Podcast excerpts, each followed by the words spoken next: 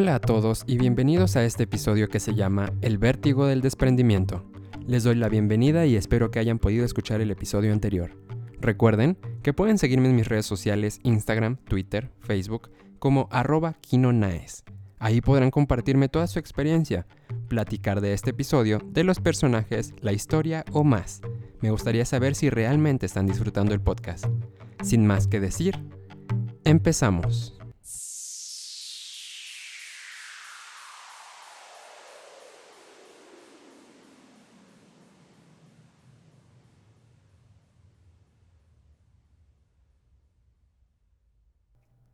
Caminar por este lugar suele ser complicado, pero es uno de los pocos lugares que me permiten llegar a donde vive. Me gustaría contarles más sobre ella, pero podría definir la historia con algunas palabras. Ella es la otra mitad de mi corazón, la otra mitad que me complementa cuando siento que la vida ya no tiene sentido. La conocí hace algunos años. Pareciera que fue un accidente, pues pudieron pasar muchas cosas. Con un simple detalle diferente a lo que ocurrió aquel día, bastaría para que nunca la hubiera podido conocer. Pero pues aquí estoy, subiendo por la ladera de una colina para poder verla. Se podría decir que verla nunca ha sido fácil, solo al principio cuando el sistema no estaba en contra de la gente como yo. El sistema es conocido por el nombre de Meridian. Algunos dicen que fue una persona, otros dicen que una máquina o un dios. Yo creo que fue una persona. ¿Quién más pudo ser el creador de todo eso? Empezó como una leyenda, después una creencia. Luego un grupo de personas apoyó la idea hasta ser la organización que es el día de hoy. Pero está bien. Antes de confundirlos más, les diré la idea general. Meridian tomó el control de la ciudad y todos aquellos que apoyan el sistema pueden vivir ahí, excluyendo a absolutamente todos los demás que no fueran seleccionados. Y se preguntarán, ¿qué se puede hacer para formar parte de este sistema? Es muy sencillo. Debes de cumplir sus famosas siete leyes. 1. Aceptar que no hay creencia, orden o gobierno mejor que Meridian. 2. Dar todos tus bienes o posesiones al sistema. 3. Aceptar un trabajo que ellos te asignan y tus ganancias entregarlas. 4. No aceptar nada de los inferiores, ni relacionarte con ellos. 5. Jurar lealtad con tu vida. 6. Prohibido salir de la ciudad. Y 7 ser seleccionado e implantarte el chip interfásico. Al principio eran cinco leyes, hasta que empezaron a rebelarse y atacar a este gobierno impuesto. Y así es, como lo escucharon, yo soy uno de los inferiores. Así nos dicen desde que tomaron la ciudad. Prácticamente de esta forma les resumo un poco de lo que ha estado sucediendo hasta estos días. Quedé de verla en la parte superior de una pendiente al final de una colonia de la ciudad.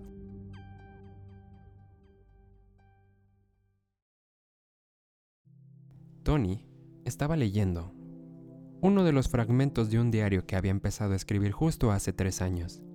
Se había propuesto escribir cada día que pudiera ver a Karen. Era un regalo que estaba preparando para ella, regalarle un diario, detallando cada parte de sus pensamientos, para que ella pudiera comprender cómo era ante sus ojos. O tal vez para que alguien más pudiera comprenderlo si encontraban el diario tras su muerte, antes de que pudiera dárselo.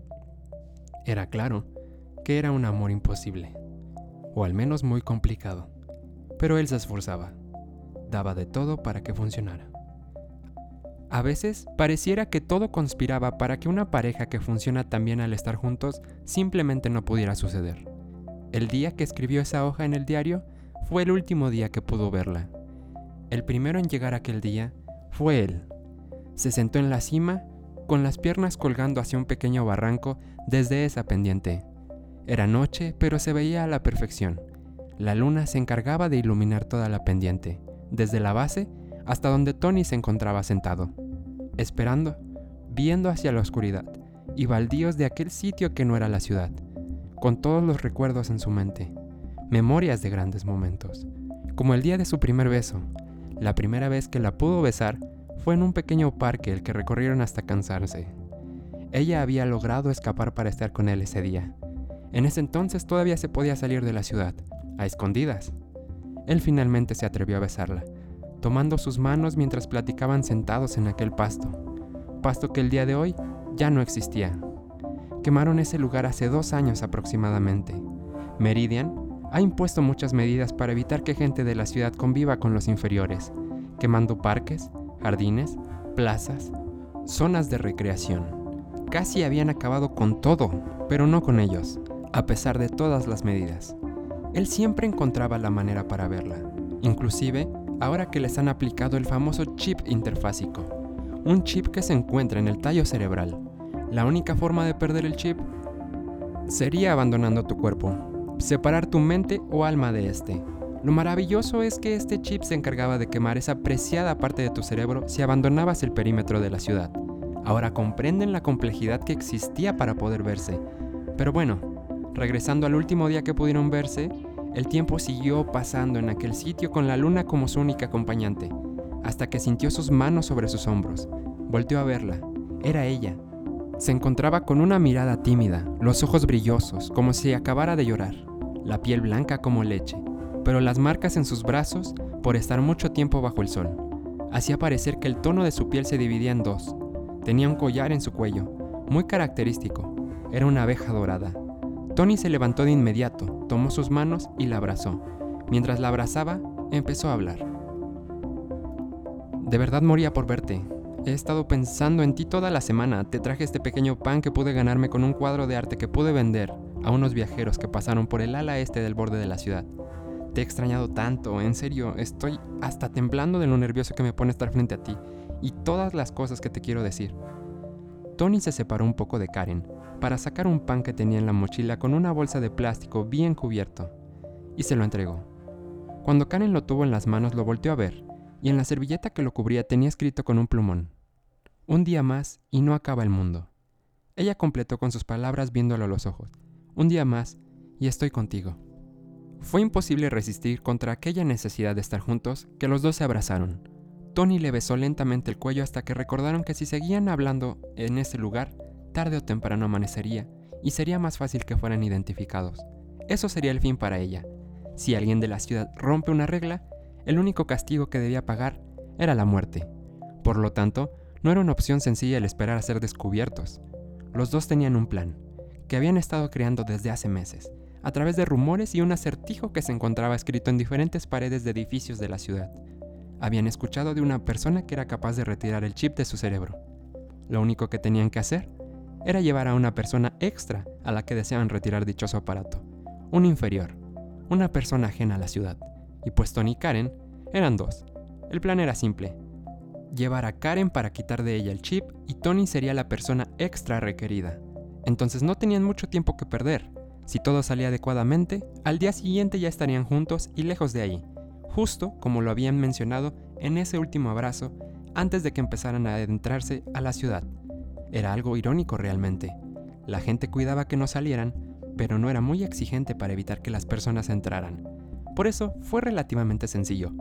Los dos se encontraban caminando hacia el corazón de Meridian. Estaba empezando a amanecer. Tony venía preparado para que la luz no fuera un problema. En el cuello, a nivel de las cervicales, se había colocado un pequeño metal superpuesto. Cualquiera que lo hubiera visto pensaría que realmente tenía un chip como todos. Lo único que le hacía falta era la cicatriz de activación, cuando te colocan el chip, lo primero que sucede al iniciar su funcionamiento es dar una descarga eléctrica, lo suficiente potente como para buscar un sitio de salida a toda esa energía en tu organismo que finalmente causa una cicatriz en la piel, pero no tan fuerte como para parar tu corazón. La cicatriz siempre se producía en la mano. Esto era por la posición y conducción que daban al cuerpo cuando implantaban el chip. Para Tony, simular esta cicatriz era prácticamente imposible, por lo tanto llevaba unos guantes, ellos seguían caminando. Estaban buscando el primer sitio. Decían las historias que para encontrar al conversor debía seguir todas las pistas que se encontraban en los edificios. La primera estaba en el Museo de Historia Antigua. Entre las exhibiciones, Tony y Karen ya estaban afuera de aquel sitio. Karen se había adelantado, ya tenía las entradas. Las compró con un día de anticipación para evitar las preguntas y sobre todo la examinación de Tony. Si lo descubrían, sería el fin. Entonces llegaron a la entrada. Había una pequeña fila como de cuatro o cinco personas. Eran la única pareja. Primero pasó ella y al final él. Los guardias que cuidaban solo se quedaron viendo fijamente a los ojos de Tony, pero no hicieron más. Los dos empezaron a observar todas las piezas que se encontraban en el museo. Parecieron verdaderamente interesados en cada objeto, pero solo necesitaban encontrar una pista para su siguiente destino. Había objetos de todo tipo. Los más importantes eran unos guerreros tallados en piedra, que según la descripción, antes se encontraban en la cima de una pirámide en México. Encontraron algunos objetos muy usados a principios de los 2000. Había celulares, ropa, representación en miniatura de las ciudades de ese entonces. Todas eran grandes ciudades de aquel país. Se podía recorrer las calles de cada una con la tecnología de holograma que se desplegaba sobre una gran mesa, donde podrías hacer ampliaciones, movimientos, etc. Avanzaron a una sala diferente. Esta vez entraron en una sala de flora y fauna. No pudieron evitar detenerse un poco más en esta parte para saciar su curiosidad. Era sorprendente la cantidad de especies que aún existían en el planeta. Lamentablemente, hoy ya no era posible ver ninguna de ellas en estado natural, pero por internet podrías ver a los animales en albergues, incluso alimentarlos si depositabas dinero mientras los veías. Esto permitía mantenerlos y evitar su extinción. Finalmente llegaron a la zona de un acuario. No era tan grande, pues no era la atracción principal, pero contaban con algunas especies. Lo que más llamó la atención de los dos era una pecera con algunos peces dorados, los cuales tenían un pequeño refugio al centro. Era un edificio de la ciudad, era un restaurante de mariscos que se encontraba a cinco cuadras del museo. Este adorno de la pecera tenía un símbolo tallado en la puerta. Se trataba de dos flechas encontradas la una a la otra. Karen levantó la voz. Este tiene que ser, estoy segura. Tony se alarmó por el volumen que utilizó. Ella se dio cuenta por la mirada de él que se había sobrepasado. La gente que venía a los lados se detuvo a observarlos, como bichos raros. Tony la tomó de la mano y empezó a caminar hacia la salida apresurándola, para poder escapar de ahí rápidamente. Una vez afuera, caminaron en dirección al restaurante. Extrañamente no había mucha gente caminando por la zona. Eso le preocupaba un poco a los dos, pues era bien conocido que cuando planeaban extraer a alguien de la ciudad, evacuaban de la zona a todas las personas no involucradas. Esto era para poder exterminar, capturar o silenciar a los objetivos sin afectar a otros habitantes. Finalmente siguieron su camino. Llegaron al restaurante y encontraron mucha más gente que en el museo. El restaurante estaba abarrotado de gente. Incluso había una fila para poder tener un lugar y comer. Tony se acercó a Karen y le dijo, Mira, e, es un lugar de comida, yo considero que lo más inteligente sería comer. Probablemente la pista esté en el menú, en los platillos, no tengo idea, pero también me estoy muriendo de hambre. Karen no pudo evitar botarse de risa y le dijo, Está bien gordito, vamos a comer entonces. Los dos se formaron y esperaron casi 30 minutos para poder tener una mesa. Tenía años, de verdad muchísimo tiempo que no podían sentarse a comer juntos, en un restaurante. Se podía ver la emoción y la melancolía en los dos por el simple hecho de poder sentarse a compartir comida juntos. Estaban sentados cuando les trajeron un cristal de unos 10 centímetros por 10 centímetros. Tony solo puso cara de no entender nada. En el cristal automáticamente empezaron a salir los platillos y todas las opciones del restaurante. Era imposible no tener antojo de todo lo que aparecía. No tuvo mucho que pensar cuando aparecieron unos camarones con pulpo, bañados en salsa. Presionó la pantalla y el recuadro con el platillo se pintó de verde, además de mostrar el tiempo aproximado en el que estaría servido en la mesa. Volteó a ver a Karen y ella estaba más preocupada por encontrar la pista en todo el menú. Ya había desplegado todas las opciones, pero aún le faltaba la parte de servicios donde se desplegaban algunas empresas que habían trabajado en la creación del menú digital y algunos patrocinadores del restaurante. En la esquina nuevamente se encontraba una pequeña marca de agua con el mismo símbolo que habían encontrado en el museo, pero casi no se veía, estaba casi transparente. Supongo ese era el propósito. Karen volvió a emocionarse, pero esta vez contuvo todas sus ganas de gritarlo a todo el mundo. Solo se lo enseñó a Tony con una sonrisa y sacándole la lengua. Tony no pudo evitar sentir ternura. Realmente él estaba enamorado de ella. Cuando Karin dio clic al símbolo, se desplegó un mapa enorme, marcando con un punto rojo un edificio que se encontraba al lado del desagüe de la ciudad, con una leyenda que decía, al encontrar el punto marcado en el mapa, deberás adentrarte a aquel sitio donde las plagas habitan pero pocos visitan. Después caminar hasta que la oscuridad encuentre luz. Eso era algo confuso, pero seguro le encontrarían sentido después. Tony solo pudo sonreírle y le dijo suavemente, Está bien, al menos ya sabemos a dónde tenemos que ir ahora. Es momento de que escojas lo que quieres comer. Ya no tarda en llegar lo que pedí yo y no me gustaría comer solo. Karen sonrió y empezó a buscar algo de comer en el menú. Tony no pudo evitar decirle, em, ¿no te ves con muchas ganas de comer mariscos? Ella no pudo evitar reírse y lo primero que contestó fue, no es eso, es que la verdad he comido demasiados mariscos últimamente, ya no sé qué comer. Me gustaría algo con camarón o pulpo, algo que tenga eso. Tony se botó de la risa, pues él no le había dicho qué había seleccionado, él, y era absolutamente lo mismo. Él le señaló el platillo y los dos empezaron a reírse. Karen lo seleccionó y al instante salió el tiempo de llegada. Al parecer, tardaría 7 minutos más que el de él, pero bueno, no había problema realmente. Pasó el tiempo y le sirvieron la comida primero como estaba estipulado. Se empezó a reír y le dijo, ¿recuerdas aquella vez que encargamos pizza y no pudiste esperar a que comiera contigo? pues la venganza. Agarró un camarón y se lo metió a la boca. Ella solo se rió y le gritó, ¡Espérame! Más se tardaron en burlarse de ellos que en lo que llegó el segundo platillo. Los dos estaban comiendo e intercambiaban miradas de un momento a otro. Tony terminó primero y empezó a sacar de su mochila una libreta.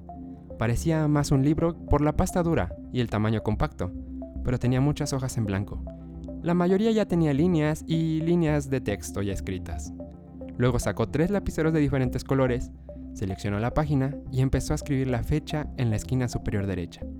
Karen, sacada de onda, no contuvo la duda y le preguntó, ¿qué haces? Él no pudo evitar poner cara de malicia y contestó, Estoy escribiendo un pequeño regalo que espero poder darte algún día. ¿De qué se trata? Bueno, es algo que te hará verte desde mis ojos. Algún día cuando lo leas, porque decirte lo que veo en ti en palabras no tiene el mismo impacto. De verdad me gustaría que leyeras algún día todos estos pensamientos sobre ti. Cada día que te veo, escribo aquí sin falta. Ella abrió los ojos lo más que pudo y sintió de verdad cariño. Al instante dijo, ¿puedo ver? Él se rió y dijo, claro que no, cara de papá, te lo mostraré cuando estemos fuera de aquí, solo si prometes una cosa. ¿Qué debo prometer? Se detuvo un momento y le dijo, si nos atrapan, buscarás la forma de escapar aunque eso signifique dejarme atrás. Ella cambió su cara y dijo, no lo tengo que prometer, tenemos que salir juntos, no por nada estoy haciendo esto. Lo sé, Karen, en verdad, solo quiero recordarlo. No sé lo que nos espere, no sé qué desafíos vendrán para nosotros, mi prioridad es que estés bien. Me has hecho realmente muy feliz y me llena saber que todo lo que escribí aquí de verdad han sido momentos que han dejado algo en mi vida. Te seré sincero, también escribí las peleas, los desacuerdos, todo porque al final eso es lo real, lo que nadie te dice, pero que toda relación tiene que vivir. Y me alegra saber que puedo seguir escribiendo cada día una hoja más. Tal vez algún día me detenga, porque ya no tendremos más historia juntos, pero por ahora estoy agradecido. Espero sigamos así, compartiendo vida en equipo. Karen sentía un pequeño nudo en el pecho. Ella sabía lo que sentía por él. Le daba tanta tranquilidad saber lo que él sentía. Había una conexión difícil de explicar pero tangible, con solo mirarse a los ojos. Ella le tomó la mano y él la acarició suavemente. Se miraron un momento y ella siguió comiendo. Él tomó sus lapiceros y empezó a escribir desde el inicio del día, cuando estaba subiendo a la colina donde la encontraría. Pasó un tiempo hasta que ella terminó de comer. Ella ya estaba lista para seguir, en busca del conversor, pero el hecho de verlo escribir le parecía conmovedor. No quería interrumpirlo. Realmente estaba muy concentrado, cuando de repente aparece alguien a un lado de la mesa, quien se detiene y se le queda mirando. Tony levanta la mirada y observa a la persona que no quitaba los ojos de Karen. Al momento en el que él vio de esta escena, guardó todas sus cosas en la mochila, se levantó tan rápido como pudo, la tomó de las manos y juntos trataron de salir. Karen empezó a decir muchas veces dirigiéndose al chico que había llegado. Por favor no lo hagas, no hagas esto más grande. Tony empezó a caminar hacia la salida con Karen de la mano. El chico venía detrás. Su similitud con Karen delataba que de familia se trataba. Era su hermano.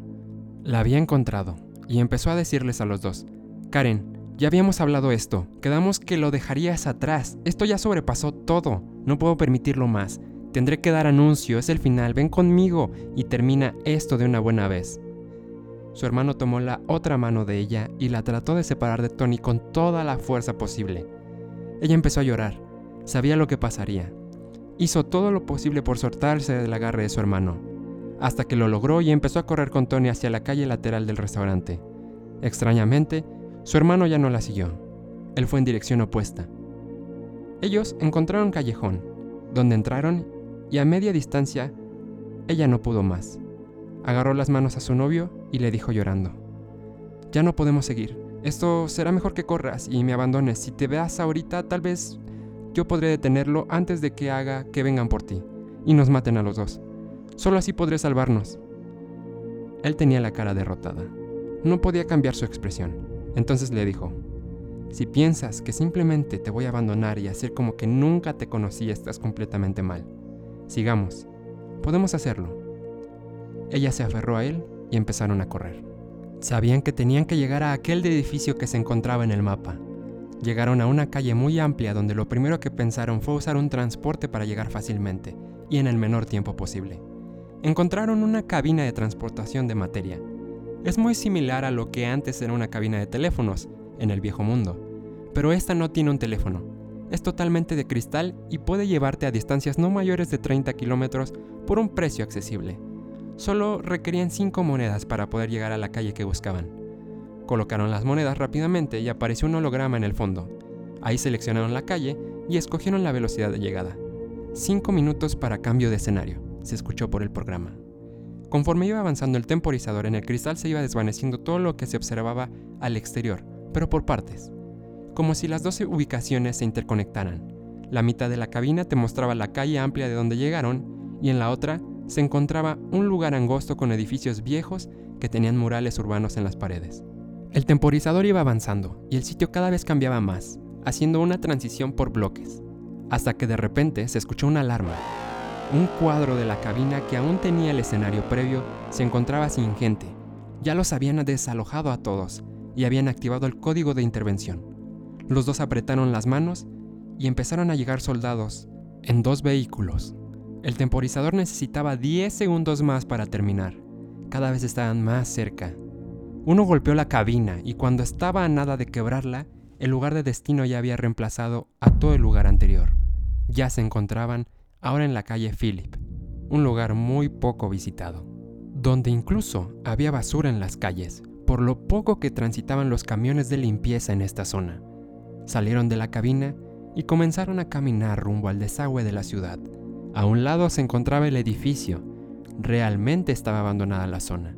Si venían por ellos, sería muy complicado notarlo. Los dos se mantuvieron en silencio. Caminaron más hasta que encontraron un edificio simple, gris. La puerta se encontraba muy oxidada. Estaba entreabierta, sin ningún tipo de seguridad. Estaba oscuro en el interior pero los ventanales del techo permitían que se siguiera observando un poco todo lo que había dentro. Solo algunas máquinas, unos compresores. Podría ser una vieja industria textil. Era complicado estar seguro estando todo tan oscuro y poco visible. Sin embargo, había algo que resaltaba. Era una coladera de metro y medio de diámetro en el centro. Tony al instante dijo, Es eso, la coladera. Eso nos llevará al lugar donde las plagas habitan eso decía el mensaje que encontraste en el mapa. Tenemos que bajar. Los dos se aproximaron a ella y con mucha fuerza pudieron levantarla. La colocaron a un lado y los dos se miraron con ganas de no querer hacer lo que era evidente que tendrían que hacer. Primero Tony tomó la iniciativa. Karen aparentaba ser valiente, pero muy dentro estaba agradecida a que no fuera ella quien bajara primero. Al bajar, le fue más fácil ayudarla cuando le tocara a ella. El olor era terrible el nivel de humedad podía sentirse al instante. Se podía escuchar el movimiento de las patas de las ratas que por el sonido y la luz salían corriendo buscando un escondite. Ambos tenían el agua al nivel de los tobillos. Se dieron cuenta que había un punto de luz en uno de los sentidos del drenaje. Los dos volvieron a tomarse de la mano y empezaron el camino. Ella temblaba. ¿Acaso estaban cerca del final? ¿Y si el conversor no existía? ¿Y si realmente no hay nadie ¿Y si todo es una trampa para todos aquellos que buscan traicionar a Meridian? Realmente las pistas no estaban tan ocultas como uno podría imaginar. ¿Será que morirían al final? Decidieron dejar de pensar todo aquello. Sea lo que sea, lo enfrentarían juntos. Cuando estaban cerca de la luz, pudieron notar que no llegaba un desagüe mayor. Llegaba una cámara con muchos aparatos eléctricos, donde el agua servía para dar electricidad. El poder de la hidráulica, Estaban atónicos observando todo, cuando de repente aparece un hombre. Era muy alto, pero también muy gordo. Tenía una barba de color rojo muy desalineada. Era pelirrojo y tenía unos gogles protectores como si se encontrara realizando alguna actividad de riesgo. Usaba mucha ropa para protegerlo del frío, además de unas botas plásticas, todo de color verde. Se le veía algo enfadado, pero sorprendido a la vez. Dejó sus herramientas en una mesa que tenía cerca. Se bajó sus gogles y dijo, ¿Qué quieren? ¿Qué están haciendo aquí? Tenía muchísimo que no llegaba nadie. La última vez fue hace fácil cinco meses. Supongo están aquí por los rumores. Déjenme adivinar. La niña es la que quiere salir de la ciudad y trajo a la persona de fuera de la ciudad. Dime, niña, ¿cómo lo convenciste de venir? Ok, espera, antes de que me cuentes. Me presento, me llamo Ronick. Soy parte de una limitada resistencia de Meridian. Soy el único miembro. Ok, ya sabes eso, pero no les digas. Lo importante es hacerles creer que somos muchos. Pero bueno, ahora sí, dime. Karen tartamudeó un poco y empezó a decir. Yo me llamo Karen. Eh, ¿A qué se refiere con convencerlo? Venimos porque queremos deshacernos del chip que traigo. Ya somos las dos personas que se requieren. ¿Podrá ayudarnos? No nos queda mucho tiempo. Ronick empezó a reírse. Ok, niña, ¿y qué te hace creer que quiero ayudarte? Vas a tener que contribuir de alguna forma. ¿Ves todos estos aparatos que hay aquí? No salen de vender aire, ¿ok? Necesitaré que me des algo de valor. Mira, precisamente algo como la cadenita que tienes colgando en el cuello. ¿Realmente es oro? Tony sabía lo importante que era para ella y empezó a hablar. ¿No puede aceptar algo más? Realmente significa mucho para ella. Ronick se puso serio y le dijo, ok, dime, ¿qué más me puedes dar, niño? de las afueras. Karen se consternó un poco, pero empezó a desabrochar su cadena de su cuello. Mira, ¿sabes? Está bien, podrás tener la cadena. Solo queremos salir de aquí, dijo ella mientras extendía su mano con su collar que tenía una abejita de oro. Ronick estiró la mano y la tomó. Muy bien, perfecto. Tengo un kit de extracción listo justo a un lado de la escalera que lleva a la alcantarilla del exterior. Solo deben pasar esta sala y la siguiente. Ahí la encontrarán. Tony y Karen se miraron y empezaron a moverse hacia la siguiente sala. Y cuando Karen pasó al lado de Ronick, este le agarró el brazo, se acercó a ella y en su oído le dijo, ¿Por qué el chico te está defendiendo? ¿Acaso tienes una relación sentimental con él o algo? Karen asustada titubeó y le dijo que sí. Ronick entonces cambió totalmente su rostro de ser burlón. Parece que se entristeció al escuchar la respuesta y empezó a hablar. Mira niña, ¿sabes qué? No te preocupes, ten. Agarró su brazo nuevamente y le colocó en la mano su collar. Presiento que necesitarás este collar más que yo. Solo te diré algo. Pónselo a él, o guárdaselo en su bolsa antes de que activen el dispositivo de extracción. Les explicaré rápido. Son dos cascos. Uno lo tiene que usar él y el otro lo usarás tú, ¿ok? Solo lo pueden activar en el borde de la ciudad, a un metro del límite. El campo de energía que hace que los chips quemen el tallo cerebral es el mismo que les da energía a los cascos, y harán posible que funcionen. Ahora, lamento decirles, pero...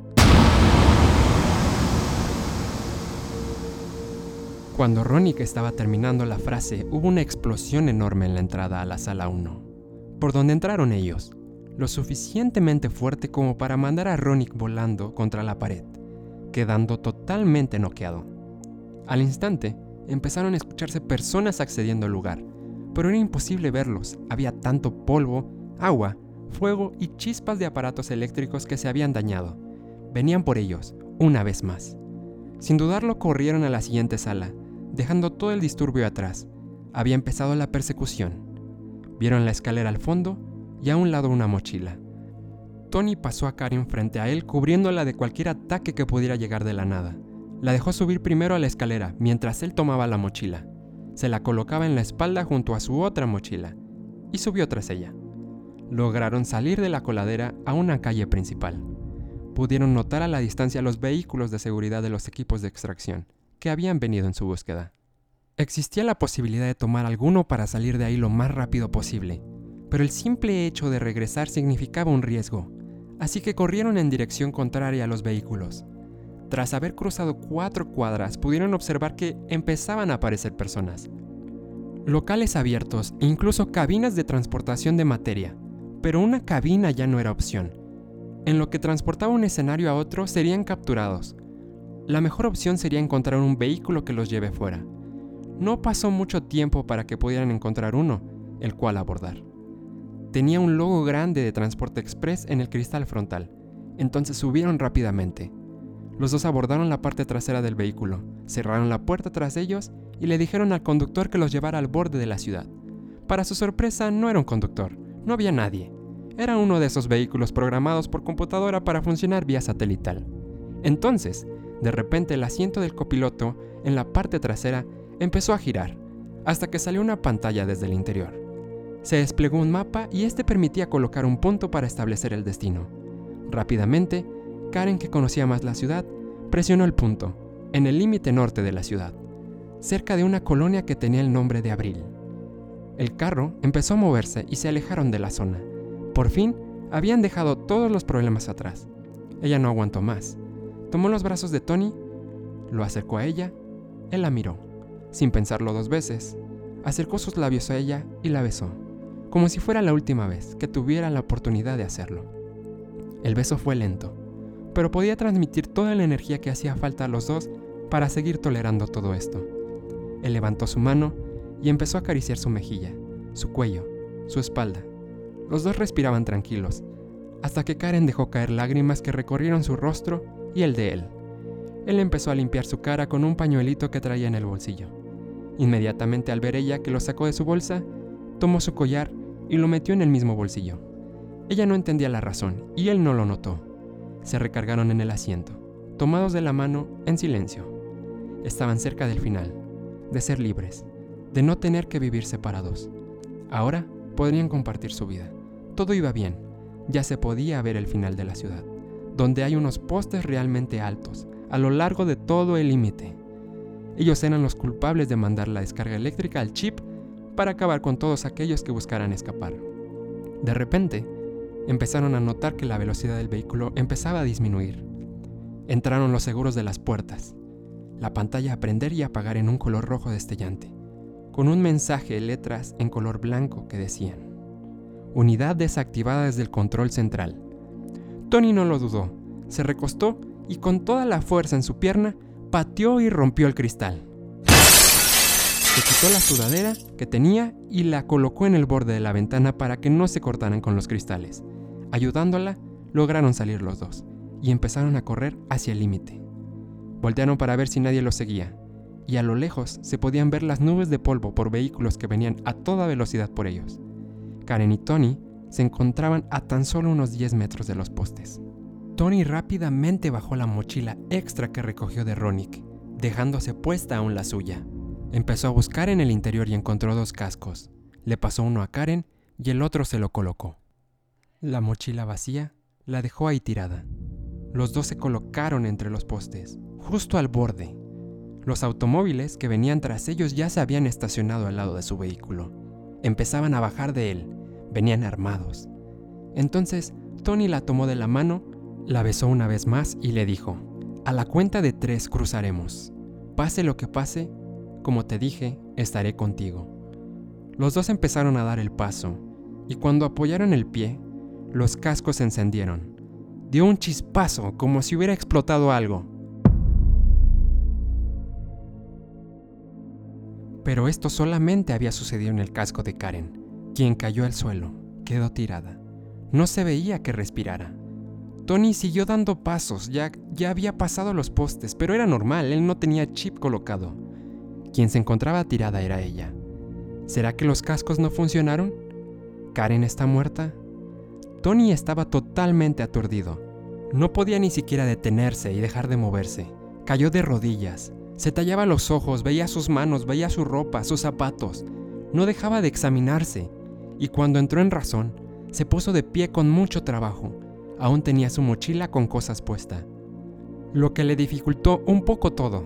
Ya de pie, volteó hacia atrás y Karen, tirada, perdida en el borde de la ciudad. Tony empezó a gritar con todas sus fuerzas. Tony, Tony, Tony, Tony, por favor reacciona, reacciona, levántate, amor, cariño, levántate empezó a caminar hacia ella, cuando de repente llegó un disparo que dio en la tierra. A un lado de él, y él se detuvo. Se dio cuenta que los que lo seguían ya habían llegado con Karen. Estaban levantándola, le quitaron el casco, revisaron su pulso. Los escuchó gritar que no respiraba, que no había latido cardíaco. Estaba muerta. De repente llegó su familia en otro vehículo. Corrieron hacia ella. Lloraron y gritaron con todas sus fuerzas mientras maldecían al chico quien los veía a lo lejos fuera de la ciudad. Atónito, llorando, sin comprender qué había pasado, cómo era posible esto. Tony se dio cuenta que era imposible acercarse sin morir en el intento. Entonces, empezó a caminar hacia las afueras, hasta encontrar un cúmulo de rocas, donde podría cubrirse si empezaban a tirarle con sus armas desde la distancia. Ya cubierto, empezó a tallarse los ojos, la cara, los brazos. No parecía cambiar nada. Era él, era Tony. Estaba en su cuerpo. Estaba fuera de la ciudad. Estaba en el cuerpo de Tony, afuera de la ciudad. Los cascos no desactivaban el chip. Tampoco lo quitaban, ni lo quemaban, ni lo desaparecían. Los cascos cambiaban tu alma de tu cuerpo. Los cascos te cambiaban de un cuerpo a otro. Por eso se requerían dos personas, un inferior y una persona de la ciudad. Comprenderlo solo le causaba un dolor de cabeza inmenso. Metió su mano en su bolsillo y sacó el collar de la abejita dorada. Lo colocó en su cuello y lo aseguró. Bajó su mochila y empezó a buscar en su interior. Encontró la libreta que parecía libro. Lo abrió en la página del último día que vio a Karen y empezó a leer. Y finalmente estaba viéndose desde sus ojos.